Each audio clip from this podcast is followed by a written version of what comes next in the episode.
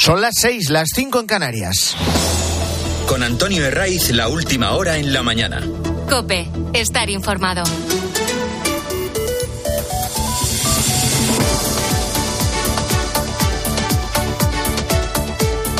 Muy buenos días, estrenamos la mañana del fin de semana de Cope 11 de febrero, festividad de la Virgen de Lourdes y a que no hay nada mejor que madrugar en domingo. La borrasca Carlota que nos va diciendo adiós mientras entra un nuevo frente que va a mantener el mismo tiempo inestable, aunque suponga cierto incordio. Lo de la lluvia hay que celebrarlo, y en algunos casos por todo lo alto, sobre todo en aquellos puntos donde más falta hace.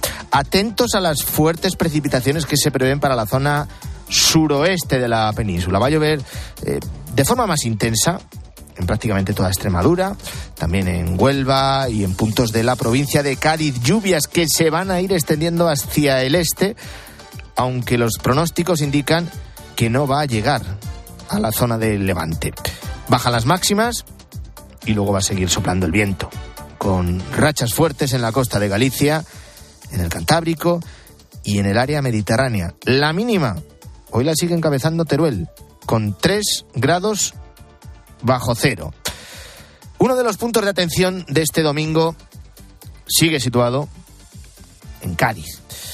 En concreto en la catedral, porque después de una jornada de mucho dolor, de una rabia muy difícil de contener, a las 10 de la mañana el templo principal de la capital gaditana va a acoger el funeral por Miguel Ángel Gómez González, uno de los dos agentes de la Guardia Civil asesinados en Barbate.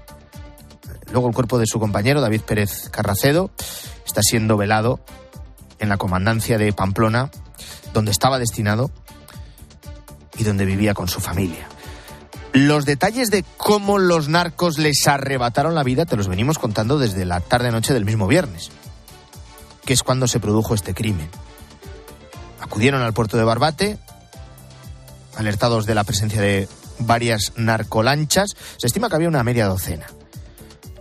Los traficantes estaban resguardados del fuerte temporal y cuando vieron que la neumática de la Guardia Civil se acercaba, arremetieron contra ellos con una potente narcolancha. Lo ha relatado aquí en COPE el portavoz del sindicato Jucil, Agustín Leal.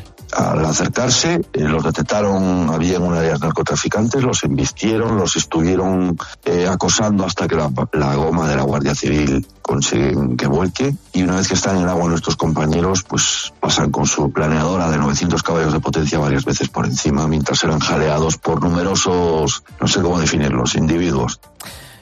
En el muelle, además de esos indeseables que jaleaban a los delincuentes, había también gentes del mar en ese momento y se estaban dando cuenta perfectamente de lo que estaba ocurriendo. En ese instante ya se lamentaban de los deficientes medios con los que los agentes se estaban enfrentando a los malos. Con esa mierda, por lo que tienen, claro, lo que tienen aquí, ¿qué tienen? No tienen otra cosa. Lo que tendrán aquí, pues, claro, no habrán venido, ¿no? Dios mío de mi alma, Dios, Dios. Bueno, a bordo de la neumática de la Guardia Civil de La Goma viajaban seis agentes y el desenlace trágico ya, ya te lo hemos contado. En el mar, indefensos, los guardias vieron cómo la narcolancha les pasaba literalmente por encima. Miguel Ángel Gómez y David Pérez fallecieron en el acto y otros dos compañeros resultaron heridos. Uno de ellos sigue grave. Es verdad que a lo largo del día distintas fuentes apuntaron a que ese herido crítico había fallecido, pero no, pero no. Afortunadamente continúa luchando por agarrarse a la vida.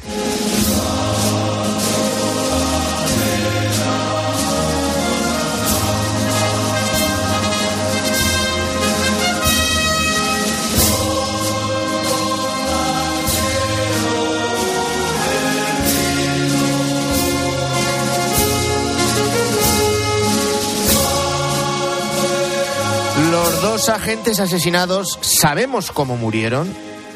Los vídeos son tan gráficos como terribles. Y también conocemos lo que dejan. Miguel Ángel había nacido en el municipio gaditano de San Fernando. Su objetivo era formar parte del cuerpo de élite de buceadores de la Benemérita, los GEAS. Y lo consiguió. Tenía 39 años, estaba casado y deja una niña huérfana de 12 años. El otro fallecido es David Pérez Carracedo. Nació en Barcelona y este domingo va a ser despedido en Navarra. Vivía en Sarriguren, muy cerquita de Pamplona, y formaba parte del grupo de acción rápida, los GAR, de la Guardia Civil. Estaba en Cádiz en una de sus misiones especiales contra los narcos. Tenía 43 años, deja una mujer viuda y huérfanos a dos niños de 9 y 6 años.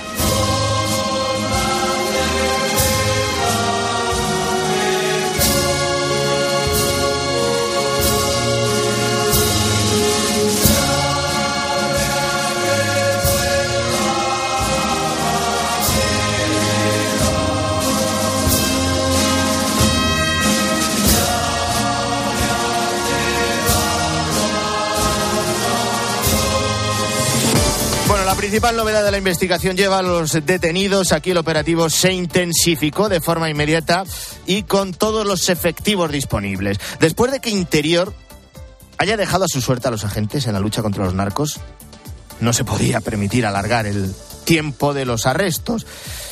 Hay ocho detenidos. Seis de ellos viajaban en la narcolancha que arrolló y mató a los guardias civiles. Y luego hay otros dos detenidos dos detenidos más, que son los que iban a recoger a los que iban en esa narcolancha. Habían preparado un coche en Sotogrande, en, en Cádiz. Los que ejecutaron la muerte están acusados de dos homicidios, los otros de encubrimiento y resistencia grave a la autoridad. Sus edades van de los 21 a los 54 años, todos son españoles, y cuentan con numerosos antecedentes por delitos de narcotráfico, robos o lesiones. Este sábado, el que ha jugado un papelón ha sido el ministro del Interior. Y por muchas razones. Apenas unas horas antes del homicidio en Barbate, él estuvo en Algeciras, en el campo de Gibraltar. Y no paró de colgarse medallas asegurando, no poco presuntuoso, que el plan contra el narcotráfico del gobierno de Pedro Sánchez estaba siendo un rotundo éxito. Tras la muerte de los dos agentes no acudió a Barbeate, aunque estaba anunciado en un primer momento. Allí los vecinos estaban demasiado calientes, señalando la falta de medios, repitiendo lo que se veía venir y ha terminado sucediendo. Así que, para evitar abucheos, Marlasca se fue a Cádiz Capital, donde hay tiro de manual y de, de no poca demagogia. Reforzaremos las demandas de los agentes y perseguiremos a los delincuentes. Seguiremos implementando medios personales y medios materiales, todos los que sean necesarios, porque no vamos a permitir un asesinato más de ninguno de nuestros hombres, de ninguna de nuestras mujeres. No concreto nada más. Marlasca es uno de los que peor ha quedado en este asunto. Está claro, muy claro, que los principales responsables son los que embistieron a los agentes. Los que apretaron el acelerador de esa narcolancha. Los que matan a los dos guardias civiles. Pero lo de la falta de medios es una denuncia que vienen haciendo las principales asociaciones de la Guardia Civil, los agentes de las aduanas y también, desde el ámbito de la justicia, los fiscales. Le vienen exigiendo a los guardias que declare el campo de Gibraltar como zona de especial singularidad. ¿Para qué? Pues para que los agentes tengan complementos, como en su día ocurría en el País Vasco y Navarra. La falta de esos incentivos provoca que el 40% de la plantilla solicite año tras año el traslado. Y también le recuerdan a Marlasca que en 2022 Interior, el gobierno de Sánchez, desmanteló la unidad de élite contra el narco de la Guardia Civil en Andalucía tras cuatro años. Era el denominado Ocon Sur, compuesto por más de un centenar de agentes en comisión de servicio disponibles las 24 horas y los siete días de la semana en el campo de Gibraltar. Ahora se acuerdan de la unidad. Hoy el mundo, el periódico El Mundo, publica varios mensajes de un chat interno de los narcos celebrando precisamente entonces el desmantelamiento de esta unidad. Y luego hay una cuestión más, esto no es nuevo, lo vienen denunciando y por eso la Asociación Profesional Justicia para la Guardia Civil, además de personarse contra los que apretaron el acelerador de la narcolancha, matando a sus dos compañeros, piden la dimisión del ministro. Por eso le hablo de demagogia marlasca y así lo pide Jucil. Tiene que dimitir, tiene que dimitir ya por vergüenza. Y si no dimite, el presidente Sánchez le tiene que cesar. Pero no es capaz de luchar por la seguridad ciudadana. Por lo demás, además de todo lo que se viene conociendo de este crimen, de este asesinato de estos dos guardias civiles en Barbate. Hoy, domingo, sexta jornada de protestas de los agricultores. Hay novedades. Dos plataformas, una de labradores y ganaderos, la otra de camioneros, se han unido y convocan un paro indefinido. La de agricultores es la plataforma 6F, que es parte del germen de la revuelta en el campo. La segunda es la Plataforma Nacional para la Defensa del Transporte, que es minoritaria en el sector. Pero, lo recordarán, ya vimos lo que fueron capaces de hacer hace dos años, paralizando todo el país. Las tractoradas, pues van a seguir. Hoy domingo y a lo largo de toda la próxima semana. Lo han anunciado. Algunas están convocadas oficialmente con los permisos correspondientes. Otras, que son las que más preocupan al gobierno, son esas que se van convocando a través de los grupos de WhatsApp de los agricultores de forma eh, sorpresiva. Eh, de momento no han llegado a Madrid, ni mucho menos a la sede del PSOE en la calle Ferraz, que sigue completamente blindada pero sí que se han hecho notar en la gala de anoche de los Goya celebrada en Valladolid.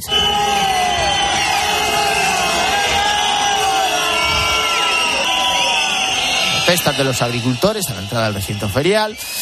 Muy cerquita de la alfombra roja no se produjeron incidentes y ahí queda esa unión de parte de los agricultores, de una parte también minoritaria de los transportistas y veremos hasta dónde son capaces de llegar y hasta dónde les dejan. No solo el gobierno, no solo las fuerzas y cuerpos de seguridad del Estado, sino también el conjunto de sus compañeros, agricultores y transportistas. Y luego de la gala de los Goya, ¿qué? Bueno, pues ha encumbrado aún más a un director y a una película que la que los que la hemos visto nos sigue conmoviendo. La Sociedad de la Nieve arrasa en los premios Goya. Y el Goya es para Pedro Luque por la Sociedad de la Nieve. La Sociedad de la Nieve. La Sociedad de la Nieve. La Sociedad de la Nieve. La Sociedad de la Nieve.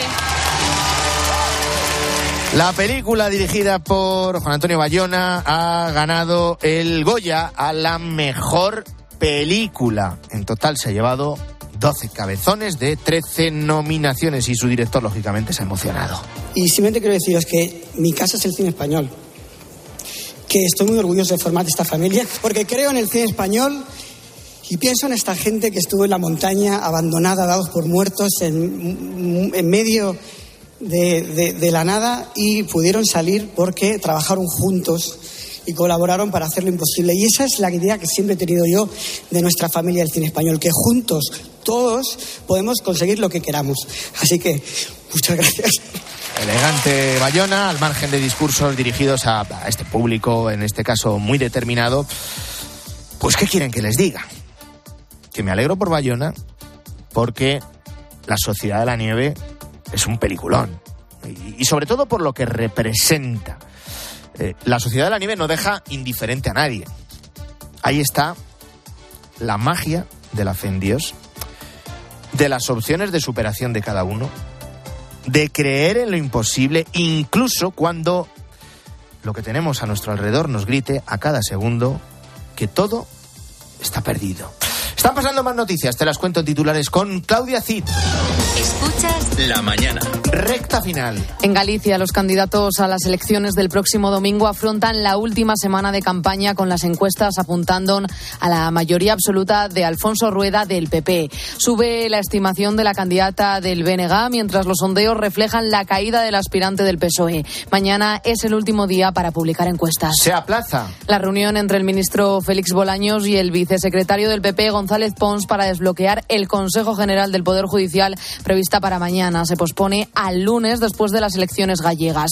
Una gripe de González Pons obliga a retrasarla. En el encuentro del 19 de febrero volverá a mediar el comisario, el comisario europeo Didi Reinders. Milei en Roma. El Papa Francisco recibe mañana al presidente argentino apenas tres meses después de su victoria en las elecciones. Hoy Javier Milei participará en la ceremonia de canonización de Mamantula, la primera laica argentina que sube a los altares. Arrollado. Un sacerdote burgalés de 85 años fallece atropellado por su propio vehículo en Santiurde de Reynosa, en Cantabria. Se dirigía a Burgos y se detuvo tras sufrir una avería. Se trata de Florentino Martínez de la Orden de San Juan de Dios, muy conocido en esta capital castellana donde dirigió el hospital que gestiona esta comunidad religiosa. Así ha comenzado la mañana del fin de semana de COPE. Hoy hay que felicitar a todas las Lourdes en el Día de la Virgen de Lourdes. Ahora mismo son las 6 y 16, 5 y 16 en Canarias. Y empezamos el sexto día de protestas en el campo. Lo hacemos después de que este sábado los agricultores llegaran a Madrid. Sí, lo hicieron por la tarde, donde junto al Estadio Metropolitano y con el apoyo de la Plataforma Nacional por la Defensa del Transporte acordaran paralizar la actividad. Es un paro, en este caso, que va a afectar tanto a los agricultores como a los transportistas. Ya veremos con qué dimensión de momento lo decidieron en una asamblea que acabó con la intervención de los antidisturbios de la policía.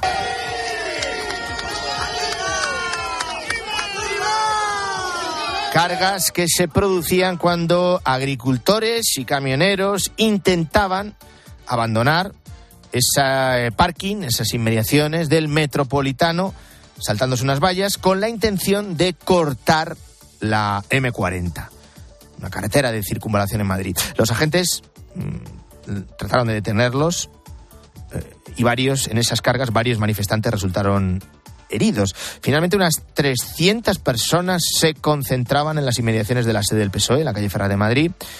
No llegaron con sus tractores, ya les digo que eso no lo va a permitir ni la policía ni la Guardia Civil.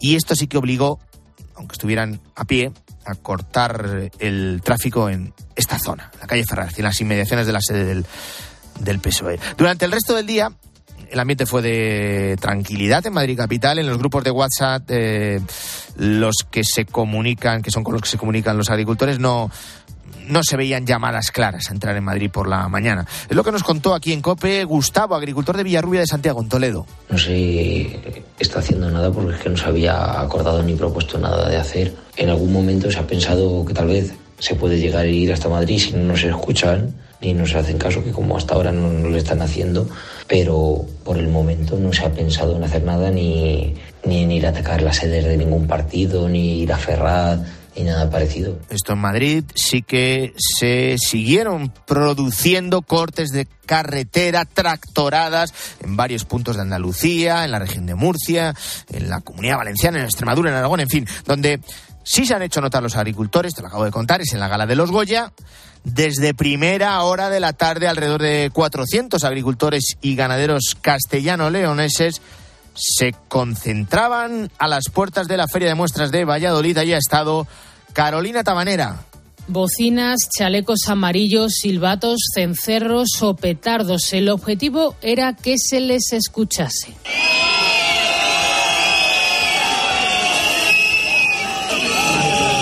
Centenares de agricultores se agolparon en la entrada de la Feria de Valladolid, donde se celebraba la edición número 38 de la Gala de los Goya, una ruidosa protesta para visibilizar su hartazgo. Nos sentimos abandonados por todo el mundo. Aquí nadie, nadie somos de ningún partido ni nadie somos de ninguna asociación. Hemos venido aquí porque somos los pequeños y vamos a por los grandes. Las movilizaciones eh, van a continuar. Dejan claro que esto no ha hecho más que empezar. En total, las fuerzas de seguridad han detenido desde el martes a 31 personas en el marco de estas protestas de los trabajadores del campo. Además, Interior, el Ministerio de Marlasca, asegura que ha identificado a 8.415 personas. Domingo 11 de febrero falta exactamente una semana para que se abran las urnas en Galicia. Elecciones autonómicas a las que el PP llega con clara ventaja en las encuestas.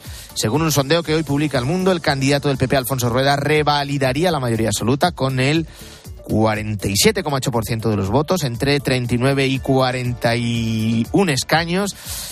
Hay otra encuesta en el periódico El País que no es tan favorable para los intereses del PP porque deja abierta la posibilidad de que el PP de Alfonso Rueda no consiga esa mayoría absoluta.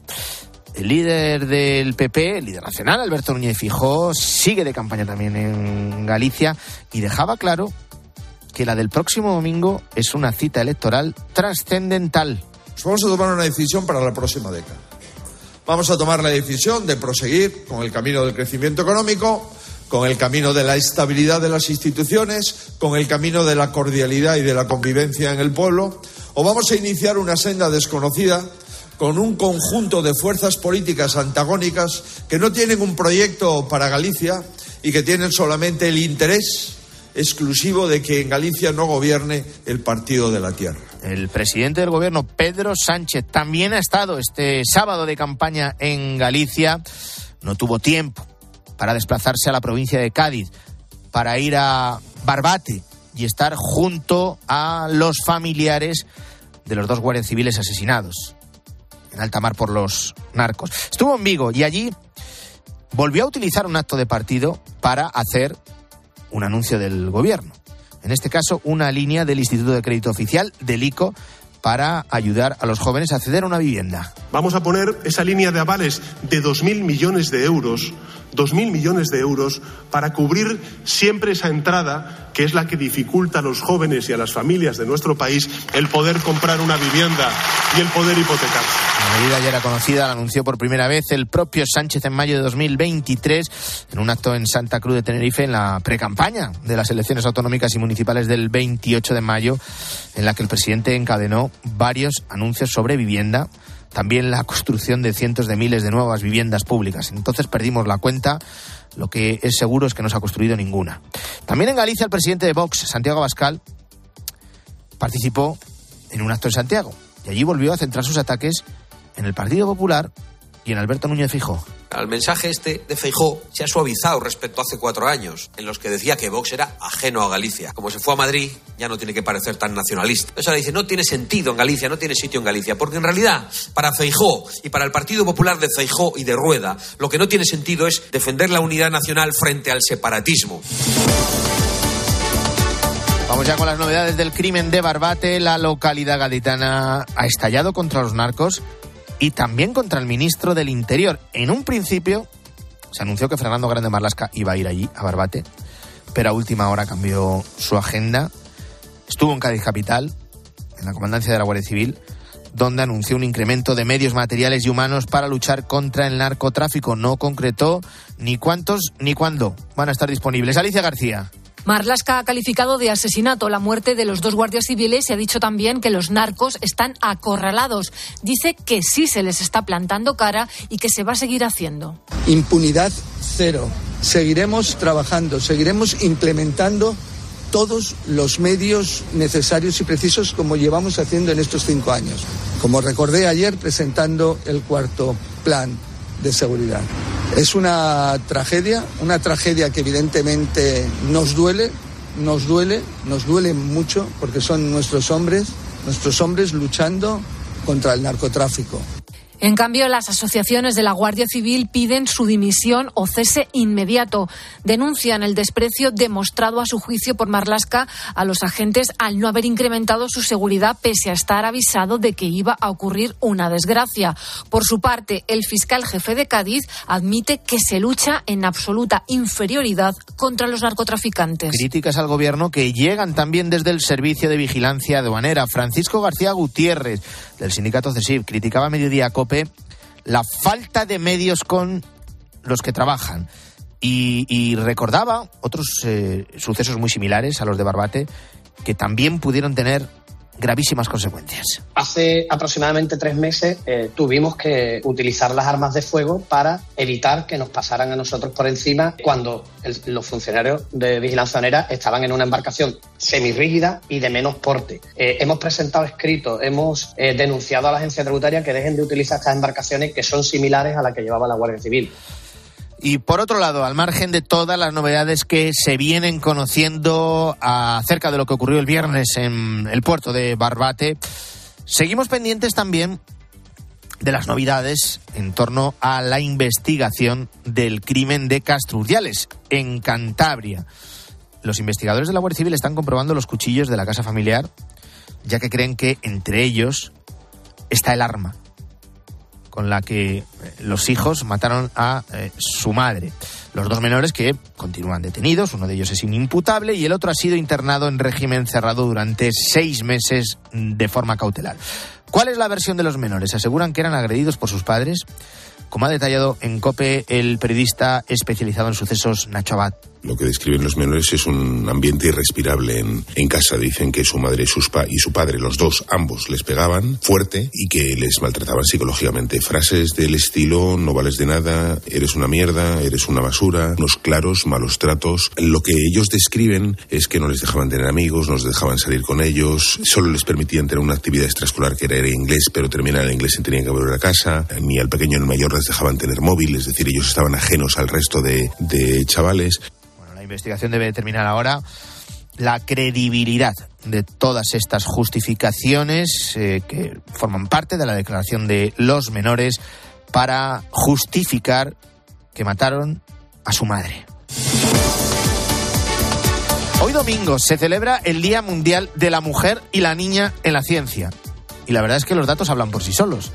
Solo el 25% de los estudiantes que se matriculan en carreteras universitarias tecnológicas o relacionadas con la ciencia son mujeres. Lo dice uno de los últimos informes hechos sobre este tema, en concreto este es del Ministerio de Educación.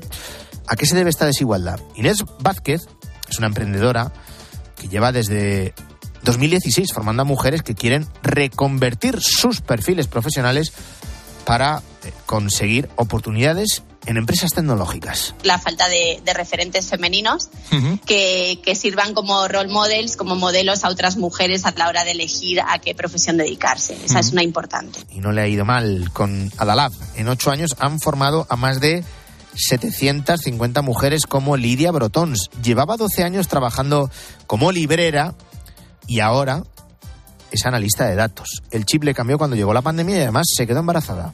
Eh, descubrí que podía formarme y que podía entrar en un sector completamente distinto en el que había muchísimas más oportunidades, en el que las condiciones y, la posibilidad de conciliar y de tener eh, una vida familiar y una vida laboral satisfactoria será posible.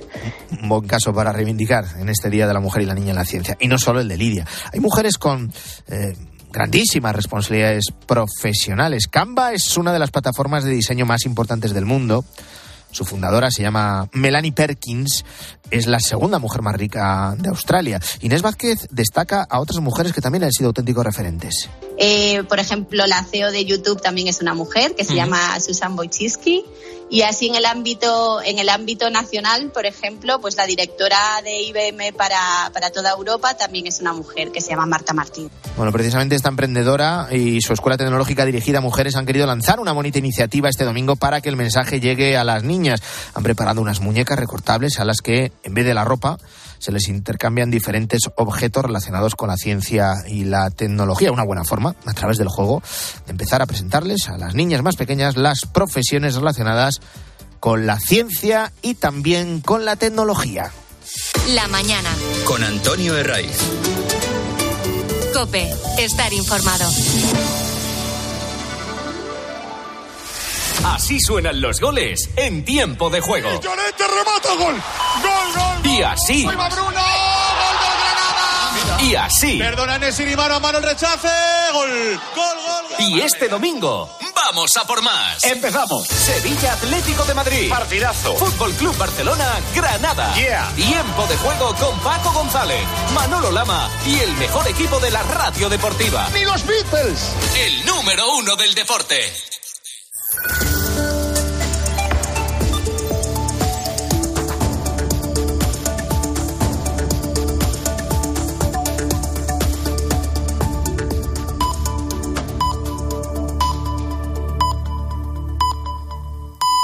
Son las seis y media, las cinco y media en Canarias. Con Antonio Herraiz, la última hora en la mañana. Cope, estar informado.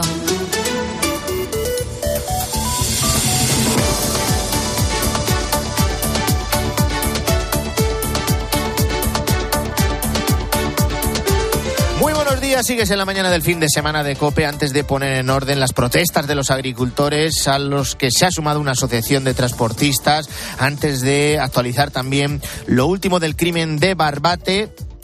Vamos a hablar de unas enfermedades que son desconocidas y que padecen cerca de 50.000 personas en España. Estamos hablando de las enfermedades raras. Algunas de ellas pueden llegar a ser mortales y todavía quedan muchos años para poderles encontrar una cura. Entre estas enfermedades hay una que seguramente ni te suene. Se llama enfermedad de la fora. Es un trastorno neurodegenerativo grave, hereditario y poco frecuente. Empieza en la adolescencia con crisis epilépticas y desgraciadamente causa la muerte en pocos años. Actualmente en España no hay más de 10 personas que la padezcan y en el mundo solo son unos pocos centenares. Por ello esta enfermedad es muy desconocida y nadie ha conseguido darle una cura. Aún así hay quien quiere encontrar una solución para ella. Es el caso de Jordi Durán, profesor e investigador biomédico de la Universidad Ramón Llull. Lleva toda su carrera estudiando cómo funciona el cerebro, la forma en la que memorizamos o por qué somos capaces de aprender. Y en su camino se topó con esta enfermedad rara. particularidad del cerebro que yo estudiaba, que tiene, eh, tiene que ver con cómo el cerebro consigue su energía eh, y se alimenta, ¿no? Y para funcionar, porque el cerebro, nuestro cerebro gasta muchísima energía, eh, pues me llevó a, nos llevó a nuestro laboratorio a encontrar eh, esta enfermedad y a entender que estaba relacionada con, que, con lo que nosotros estudiamos y, por tanto, intentar entender exactamente qué pasaba y que, cómo podíamos intentar tratarla. Lo primero que hicieron fue entender la enfermedad, intentar comprender por qué estos adolescentes tienen episodios epilépticos y una degeneración del cerebro que les hace perder facultades hasta quedar postrados en una cama y morir. Porque para poder curar una enfermedad hay que saber qué es lo que está pasando y luego buscar, lógicamente, medicamentos eficaces que la traten, la frenen eh, o incluso puedan curarla por completo. Tras varios años conociendo esta enfermedad, este equipo de investigadores ya sabe cómo puede corregirla. Una de las aproximaciones que, por ejemplo, ahora estamos abordando es intentar conseguir una terapia génica para esta enfermedad, ¿no? Intentar generar unos vectores de, de terapia génica que, que hagan que el, el gen que está mutado en la enfermedad pues em, se, re- se vuelva a expresar en los cerebros de estos pacientes y, por tanto, dejen de tener la enfermedad y se pare, como mínimo, la enfermedad. Pues son avances para curar o al menos amortiguar estas enfermedades raras y al final invertir dinero en investigar las enfermedades raras es importante y necesario porque puede mejorar la salud de todo el que lo padece. Vamos con otras noticias. La mañana. Hoy van a ser enterrados los dos agentes asesinados en Barbate, en Cádiz, después de ser embestidos por una narcolancha. A las 10 de la mañana la Catedral de Cádiz acogerá el funeral por Miguel Ángel Gómez González. El cuerpo de su compañero David Pérez Carracedo está siendo velado en la comandancia de Pamplona, donde estaba destinado y donde vivía con su familia. Ya hay ocho detenidos por presunta implicación en el asesinato. Los agricultores y los transportistas acuerdan un paro indefinido en todo el país. Fue la conclusión conclusión a la que llegaron este sábado los cientos de agricultores y transportistas que se reunieron en los alrededores del Estadio Metropolitano en Madrid. La plataforma 6F, ajena a las organizaciones agrarias profesionales, ha sido la que ha promovido esta votación a la que se ha sumado una asociación minoritaria de transportistas. La policía ha tenido que cargar contra varios manifestantes cuando intentaban cortar la circulación en la, la M40. Y luego ha sido la noche de los Goya, las- la Sociedad de la Nieve Arrasado, la película dirigida por Juan Antonio Bayona, se ha llevado 12 estatuillas de 13 nominaciones que tenía.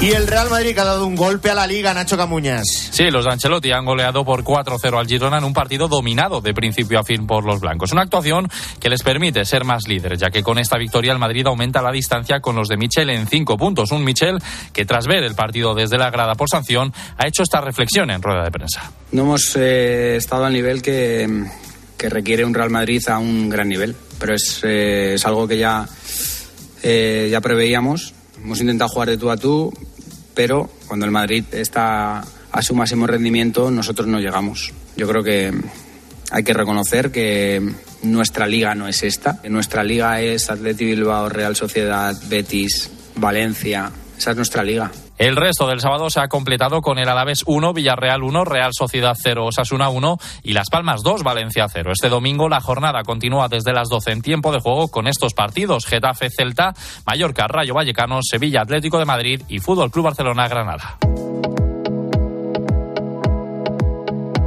7 menos 25. Saludo a Guillermo Vila. ¿Cómo estás, Guillermo? Buenos Hola, días. Antonio. Pues buenos días. Eh, con el repaso de los periódicos eh, de este domingo en el que la prensa pone el foco en Fernando Grande Marlasca. Crecen las críticas al ministro del Interior tras el crimen de Barbate. Vemos el rostro desolado de un guardia civil en la portada de ABC, un agente al que trata de consolar el alcalde de Barbate, donde el viernes una narcolancha mató a dos agentes. Exigen el cese de Marlasca por la falta de medios contra el narco, titula ABC. En la portada del Mundo se ve el coche que transporta uno de los féretros y este titular, Marlasca promete medios tras desmantelar hace 16 meses el grupo de choque antinarco. Como recordaba precisamente ayer en este programa el portavoz de la agrupación Jucil de la Guardia Civil. Aunque las críticas al ministro no vienen solo de las asociaciones de la Benemérita. Sí, explica el debate cómo Barbate pide al unísono la dimisión del ministro del Interior, quien se ausentó de la concentración de repulsa por el trágico suceso, pese a anunciar previamente su presencia. Y eso que, como explican eh, guardias civiles con los que ha hablado Voz Populi, la violencia de los narcos se veía venir desde hace tiempo. El Independiente apunta por su parte que los agentes dudan del operativo en el que murieron dos guardias. Fueron sin medios suficientes. Eh, dolor y vergüenza en Barbate resume la vanguardia. Bueno, estamos a una semana de las elecciones en Galicia y hoy hay varios sondeos en los periódicos con pronósticos diferentes, Guillermo. Sí, el Partido Popular reafirma su mayoría ante un Benega que vapulea a PSOE y Sumar, titula El Mundo. Su encuesta vaticina que Rueda tendría entre 39 y 41 escaños. La mayoría está en 38. El bloque subiría hasta una horquilla de entre 21 y 23 y el PSOE se quedaría con 12 o 13 diputados. Ni Sumar ni Vox entrarían en la Cámara. En cambio, en la encuesta del país eh, abre la puerta a que el PP no logre la mayoría, se quedaría con entre 36 y 40 de los 75 escaños.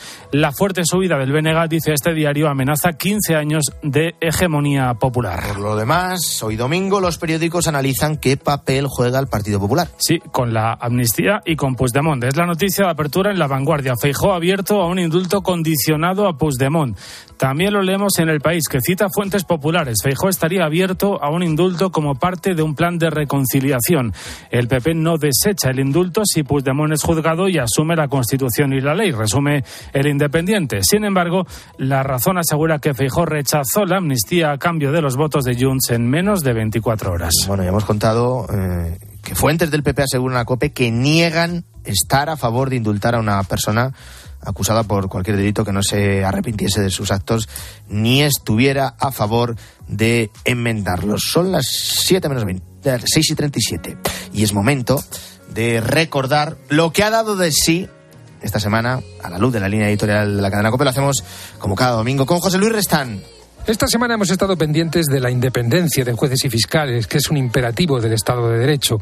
En España se ha convertido en una tarea difícil de cumplir. El camino hacia la aprobación de una ley de amnistía que beneficie a los investigados y condenados por delitos relacionados con el proceso tiene más espinas que rosas. Sin ir más lejos, esta semana ha sido especialmente rica en contratiempos. El martes, la Junta de Fiscales del Supremo votó mayoritariamente a favor de que se investigaran los indicios que apuntan a Puigdemont en materia de terrorismo. El jueves, el Parlamento Europeo aprobó una resolución para investigar a Puigdemont por sus relaciones con Rusia. Y la Asociación Profesional e Independiente de Fiscales ha anunciado que recurrirá ante el Supremo el nombramiento del fiscal general del Estado por desviación de poder. La buena noticia es que el Estado de Derecho funciona y que el Poder Judicial cumple. Todos, incluidos los poderes públicos entre los que se encuentra el Ejecutivo, están sometidos al imperio de la ley. También nos hemos hecho eco esta semana del trágico accidente que ha costado la vida al expresidente de Chile, Sebastián Piñera. El perfil de Piñera es el de los políticos que, aunque no estén en primera fila, nunca se retiran del todo. Durante sus mandatos logró importantes reformas económicas que impulsaron la inversión y el crecimiento y ejerció como referencia de autoridad para una derecha que necesitaba romper cualquier vínculo con la dictadura. El luto declarado por el presidente Gabriel Boric ante la muerte de Piñera coincide con la tragedia de los incendios que han asolado la región central de Valparaíso, generando nuevos desalientos en una sociedad con grandes potencialidades que no termina de encontrar su marco institucional y el liderazgo político necesarios para un progreso tranquilo atrapada entre las propuestas de una nueva constitución que no acaban de cuajar y un gobierno de izquierda que intenta no caer en la radicalidad de algunos de sus socios. Así ha transcurrido esta semana entre líneas COPE.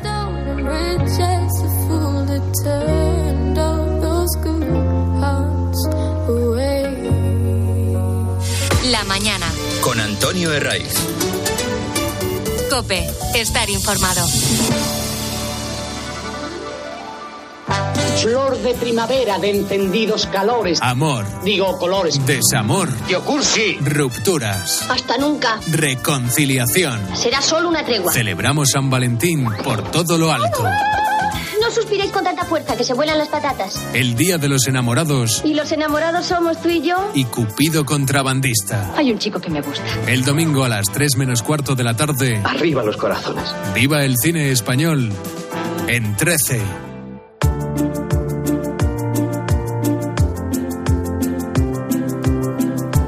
La mañana. Con Antonio Herraiz. Cope, estar informado.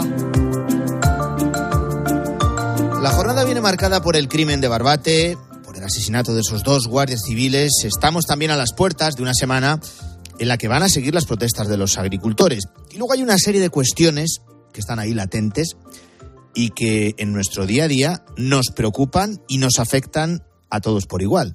Te voy a pedir un pequeño ejercicio de memoria. ¿Cuánto tiempo sueles esperar antes de que te den cita en tu médico de atención primaria? Vaya, en, en, en el médico de cabecera. ¿Y cuánto esperabas antes de la pandemia? Y si nos remontamos un poquito más atrás, hace 10, 15 años, bueno, hay una sensación generalizada, ahora corroborada de nuevo por los datos. Lograr una cita con el médico de cabecera es cada vez más difícil en España. Atento a estas cifras que ponen de relieve lo que está pasando. Solo una de cada cinco personas fue atendida por su doctor en el mismo día o al día siguiente de haber pedido la correspondiente cita. Y el 70% de los pacientes tuvo que esperar más de un día porque no había hueco.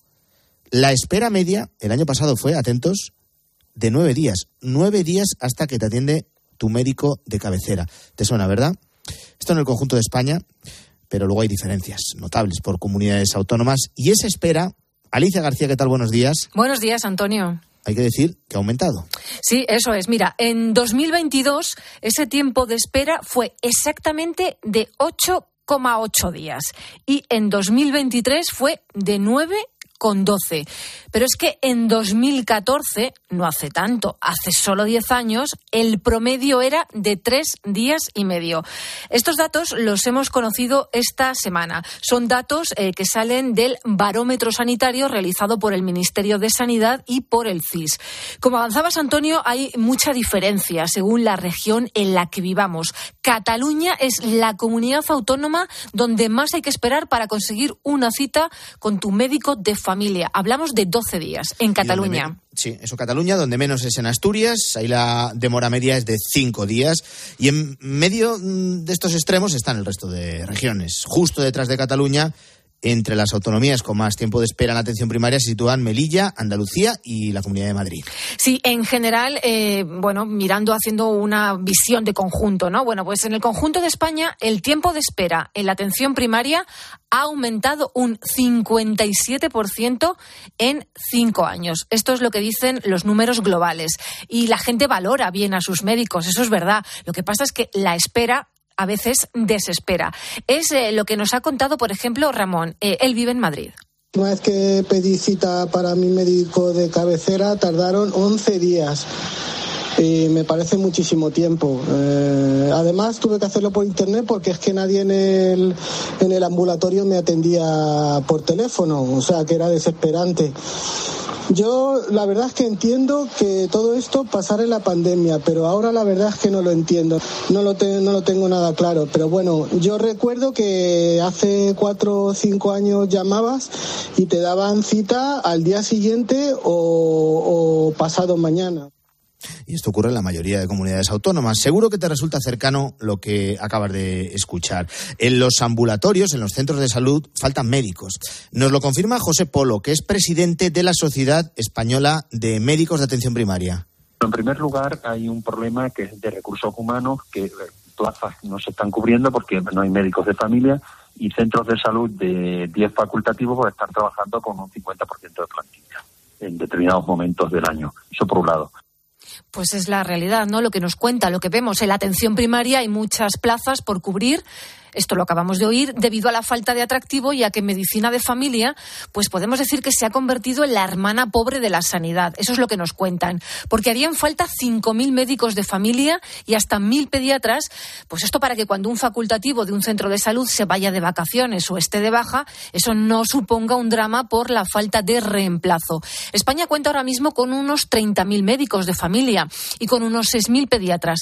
Pero en estos momentos lo que nos explican es que la plantilla está en general muy envejecida. Verás, el 20% de los médicos que tras el MIR eligen medicina de familia abandonan la especialidad y se van a las urgencias hospitalarias o fuera de España, abrumados por las listas de espera y la carga burocrática que eh, pesa sobre las consultas, que reduce el tiempo de atención al paciente a cinco minutos o menos y luego les impide desarrollar el trabajo para el que eh, se han formado durante años. La saturación, el desgaste de los médicos de familia aleja a las nuevas generaciones de esta especialidad. Y esto lo detalla José Polo, que es el presidente de la Sociedad Española de Médicos de Atención Primaria. La medicina de familia sí es atractiva. Lo que no es atractivo es el entorno en el que se trabaja o en las condiciones en las que se trabaja. En las condiciones en las que se trabaja en este momento, pues creo que debe mm, reformarse. Y lo primero que se debe hacer es reformar la atención primaria, con unas medidas claras, ¿no? Facilitando al médico el tiempo mm, de poder atender al paciente, aumentando los recursos humanos. Segundo, que la capacidad de resolución de ese médico trabaje de médico, que no se le pongan trabas administrativas ni a la prescripción ni a las solicitudes de pruebas diagnósticas y que además tenga tiempo para investigar o para formarse y luego, siguiente paso, si luego nuestro médico de cabecera nos envía un especialista, pues por ejemplo a un dermatólogo, a un traumatólogo, nos toca volver a esperar. Casi el 40% de los españoles tiene que esperar más de tres meses hasta que le ve ese especialista en cuestión, según el barómetro sanitario del que venimos hablando. Y capítulo aparte son ya las intervenciones quirúrgicas, las listas para operarse de patologías que no son consideradas urgentes, la verdad es que se eternizan. El tiempo medio supera los 110 días. Según los últimos datos publicados, 820.000 pacientes están en la lista de espera para ser operados en el Sistema Nacional de Salud. Hablamos de intervenciones programadas y no urgentes, es el máximo histórico y uno de cada seis pacientes lleva incluido en esas listas de espera más de seis meses. Las especialidades con mayores retrasos son traumatología, oftalmología y cirugía general y también de digestivo. Acumulan más de medio millón de pacientes entre las tres. Eso es. Y luego, bueno, pues volviendo a la atención primaria, ¿no? No dejamos de hablar de ella. No corren buenos tiempos, esa es la verdad. Si ponemos el foco en las zonas más eh, despobladas, eh, la situación se complica. Porque casi la mitad de los facultativos que atienden en el medio rural se va a jubilar en 10 años sin relevo. Nos lo ha contado en COPE el doctor Hermenegildo Marcos. Él es médico de atención primaria en varias zonas rurales de la provincia de Zamora una, una mala planificación desde hace ya varios años. Lo venimos denunciando, que nos vamos a jubilar o que se van a jubilar gran cantidad de médicos. Todos los médicos del Vivibun están llegando a la edad de jubilación. Ahora mismo prácticamente el 30% de los médicos tienen, de atención primaria, tienen más de 60 años. Entonces es algo que se tenía que haber previsto desde hace tiempo. Son listas de espera muy amplias en grandes ciudades, también en los pueblos, en toda España en general.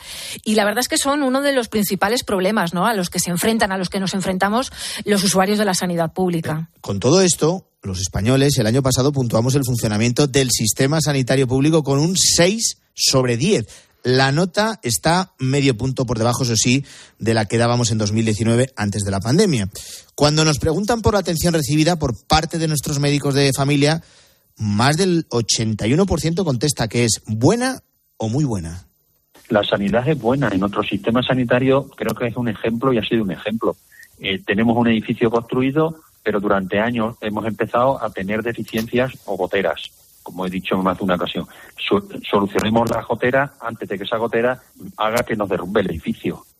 Esto es lo que nos seguía contando aquí en COPE José Polo, el presidente de la Sociedad Española de Médicos de Atención Primaria, al que también le hemos preguntado qué soluciones podrían darse.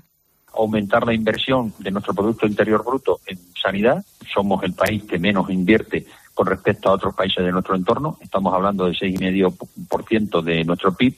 Pues oiga, aumentémoslo, eh, no le digo tres dígitos de golpe, pero sí medio dígito un año y en un proceso de cuatro o cinco años podríamos estar en una media como Francia o otros países, ¿no? O Alemania, un 9%. Segundo, lo que dedican ustedes a la atención primaria o se dedica por los servicios de salud a la atención primaria, venimos reclamando desde hace años que son 25% y estamos seguimos en una media de un 14%. ¿Y cuáles son los servicios médicos que mejor valoramos los españoles? Pues son las urgencias del 112 y 061 y los ingresos y la asistencia en los hospitales públicos con un notable en ambos casos. A la cola quedan las consultas de atención especializada y las urgencias de los hospitales públicos. Sí, el barómetro sanitario, además, de 2023, realizado, como decíamos, por el Ministerio de Sanidad y también por el CIS, también preguntó sobre los seguros médicos. Aquí un 21,5% de los españoles dice que cuenta con uno privado. La gran mayoría dice que lo han contratado por la rapidez con la que son atendidos por esa vía. Bueno, es una realidad, hay una percepción general de que tenemos una buena sanidad, unos buenos profesionales, pero que faltan médicos en la atención primaria. Se calcula que unos 5.000. En 2027, y de no tomarse medidas, ese déficit de profesionales será de 9.000. No olvidemos que los médicos de familia están entre los profesionales más envejecidos. El 33% tiene más de 60 años y 6 de cada 10 tienen ahora mismo más de 50 años.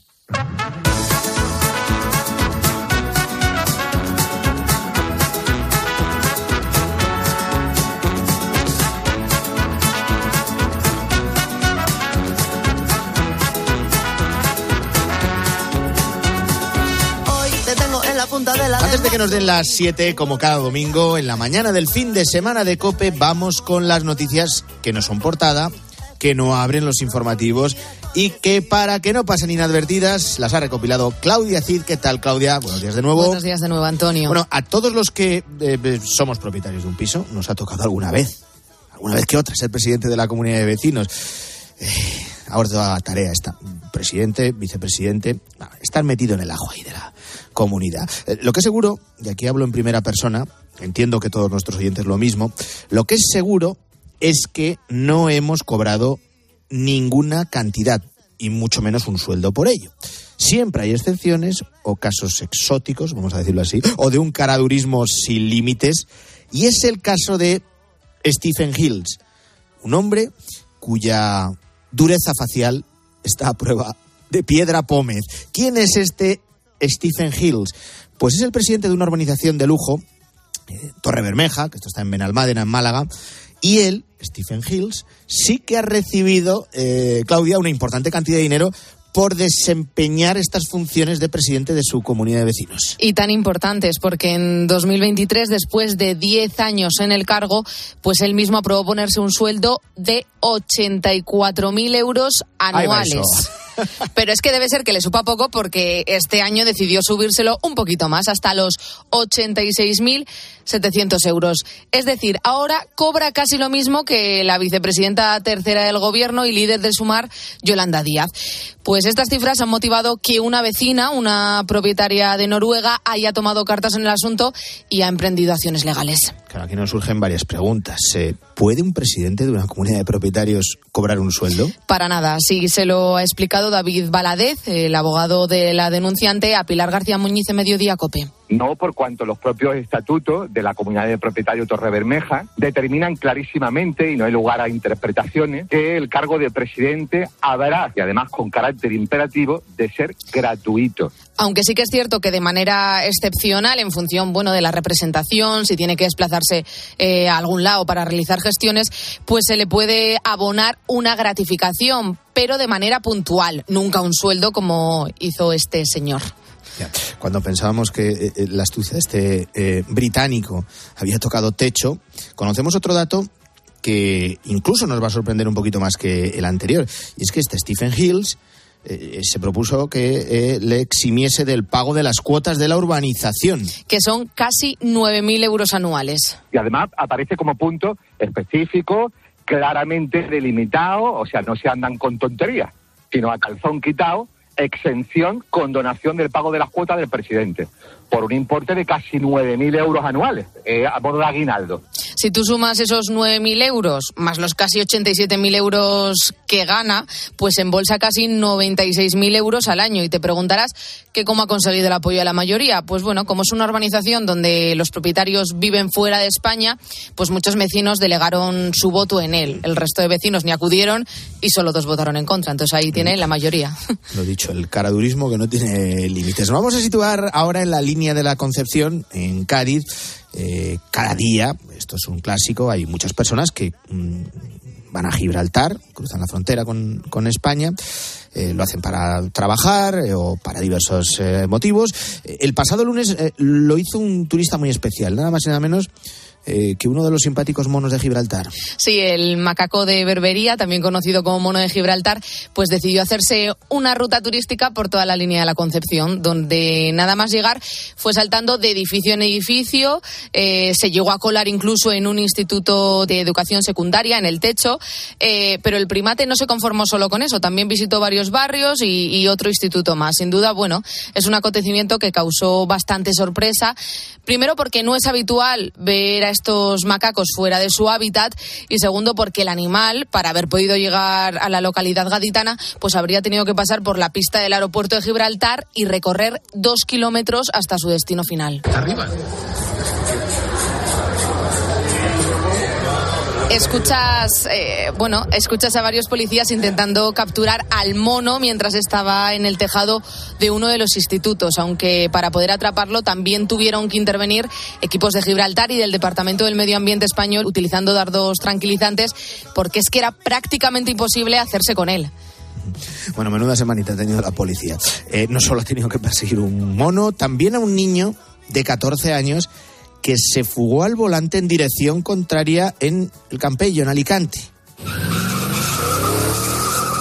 Y la policía local del Campello vio como un vehículo circulaba en dirección contraria por las calles de esta eh, localidad alicantina. Los agentes le dieron el alto y el conductor detuvo el vehículo.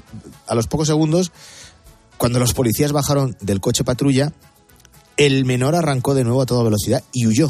Y ahí fue donde comenzó la persecución. El conductor circuló de nuevo en dirección contraria por varias avenidas hasta que, que entró en otro municipio y siguió callejeando hasta que llegó a una vía sin salida. Los agentes le acorralaron y detuvieron la huida y ahí fue cuando comprobaron pues que el conductor era menor de edad, que solo tenía 14 años. El menor, quien admitió que había aprendido a conducir viendo tutoriales en las redes sociales, eh, declaró que había discutido con su familia y que se había marchado de casa.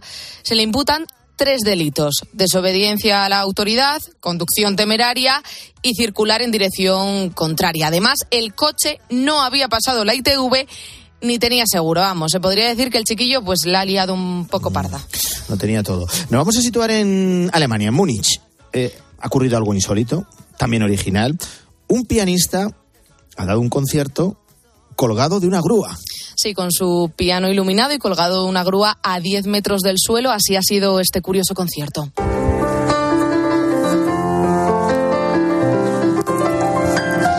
Los asistentes han disfrutado de este peculiar recital desde unas hamacas, desafiando al frío que hacen esta ciudad alemana, tapados con mantas para soportar pues esos 6 grados de temperatura que hacen o incluso menos. La pieza musical cambia cada día según los sonidos de la naturaleza. Mm, qué bueno. En Alemania eh, también te cuento que una guía de spas y hoteles de lujo ha hecho un estudio que determina cuáles son los artículos que los clientes roban con más frecuencia. Y ojo porque no son ni jabones ni cremas.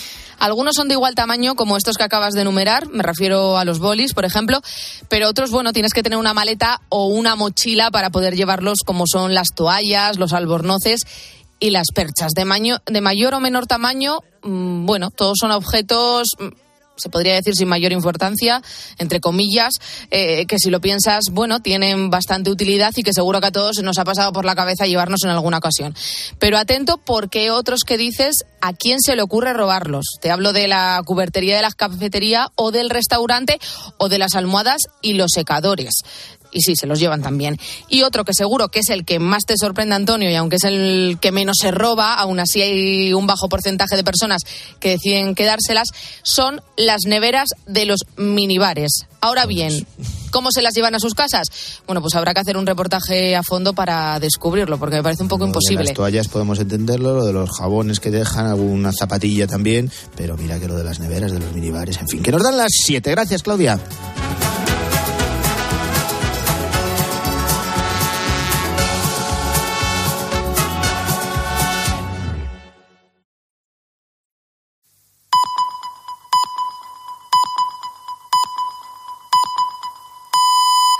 Son las